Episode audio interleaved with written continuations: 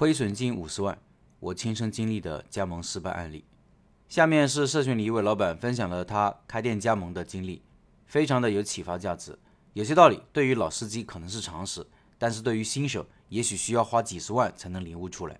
有些东西我是反反复复说，碰到案例再把道理重复一遍，目的就是加深印象，加深理解。这样的案例大家一定要珍惜啊！来听听老板经历了些什么。老板说。说说我本人亲身经历的加盟失败案例，希望给没有加盟或者准备加盟的朋友们以参考。九九年开始经商，做过超市、儿童乐园、服装。一六年因互联网的冲击和日益上涨的成本，经营的服装店净利润呈直线下降的趋势，一狠心亏本转让了服装店。后来感觉互联网对餐饮业的冲击不大，一八年下半年又步入这个对我来说全新的行业。由于没有技术，也没有接触过餐饮。和旧地朋友一起合伙投了七十万，加盟了一家炸鸡汉堡兼西餐店。加盟公司称之为复合式餐厅。当时也不知道搭错了哪根筋，直接拿了区域代理权，加盟费、代理费、设备费、押金、管理费共计二十七万五千元。店面按公司的设计图纸装修，花费二十万，门头两个，面积一百七十平米左右，房租每年十二万，位置还是不错的，县城新区集中地十字路口附近。租金一年一付，再加上采购的原材料，添置一些必要的小物件，七十万就这么下去了。刚开始我们信心满满，觉得自己很有竞争力。跟离我们店不远的主要竞争对手华莱士相比，我们的产品比他们丰富，有些产品口味还比他们好，门店装修也高档，位置也比他们好。我们产品有炸鸡、汉堡、薯条、各种小吃、奶茶、水果茶、披萨、牛排、意面，还有中式简餐，五花八门。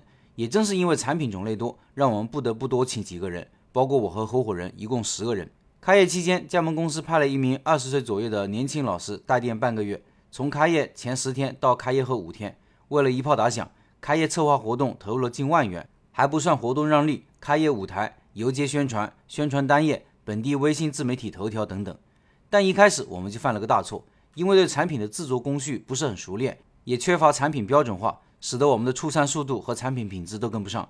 开业当天人满为患。却能没留给顾客良好的进餐体验和好的印象，有的顾客甚至等了一个多小时，好的顾客因等不了退单的，还有很多压根就挤不到收银台的，更有的在门口看了看，摇摇头就走了。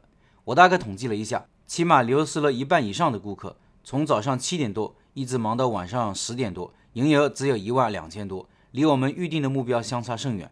活动做了三天，第二天八千多，第三天六千多。之后，周一到周四一般在两千到两千三，周五到周日在两千八到三千六左右，月营业额在八万到九万之间。这样持续了三四个月，过年那个月十二万左右。我算了一下成本，房租、人工、水电、原材料、损耗，每个月四万二左右，而毛利只有百分之五十左右。按理说，我们这行毛利应该达到百分之六十五到百分之七十之间。我分析了一下。毛利过低主要有两个原因，第一是由于前期大多是加盟公司提供的原材料，价格偏贵；第二是前期活动让利较大且频繁，也导致毛利过低。后来也就改变了进货渠道，除了一些核心的原材料，其他的都脱离了公司，在外面采购，但活动却停不下来，一停活动，营业额就明显下降。过完年后的几个月，营业额一直在下降，每个月只有六万到七万，平均毛利也只有百分之五十五左右。由于成本压力过大，两个合伙人也先后撤了。人走了，股份没撤，员工也走了一个。人员从开业时的十个人到现在七个人，因为都是老员工，做熟练了，基本也能拿下。但无论怎么促销做活动，生意一直没有起色。每天卖的最多的还是拳击、汉堡、薯条一类的，奶茶做不过专门的奶茶店，披萨、牛排也一样做不过专业的披萨店和牛排店。这些单品销量越来越低，营业额也始终提不起来。就这样一直干到二零一九年的年底。这期间，加盟公司没能给到我们加盟商一丝一毫的帮助，经营完全靠自己。本想过年回乡的人多，营业额应该会有所提升吧，没想到碰到了疫情。大年初一封城了，老老实实在家待了两个月，直到三月底才解封。解封后，生意一落千丈，每天营业额一千二到一千五，每天几百几百的亏损，最后实在撑不下去了。二零年六月底，五万把店转掉了。这个店前前后后做了一年八个月，亏损了近五十万。加盟公司一九年年底宣布破产了。说实话，如果不是这么多年的生意经验，我想一年也坚持不下去。做了这么多年生意，这次栽得最惨。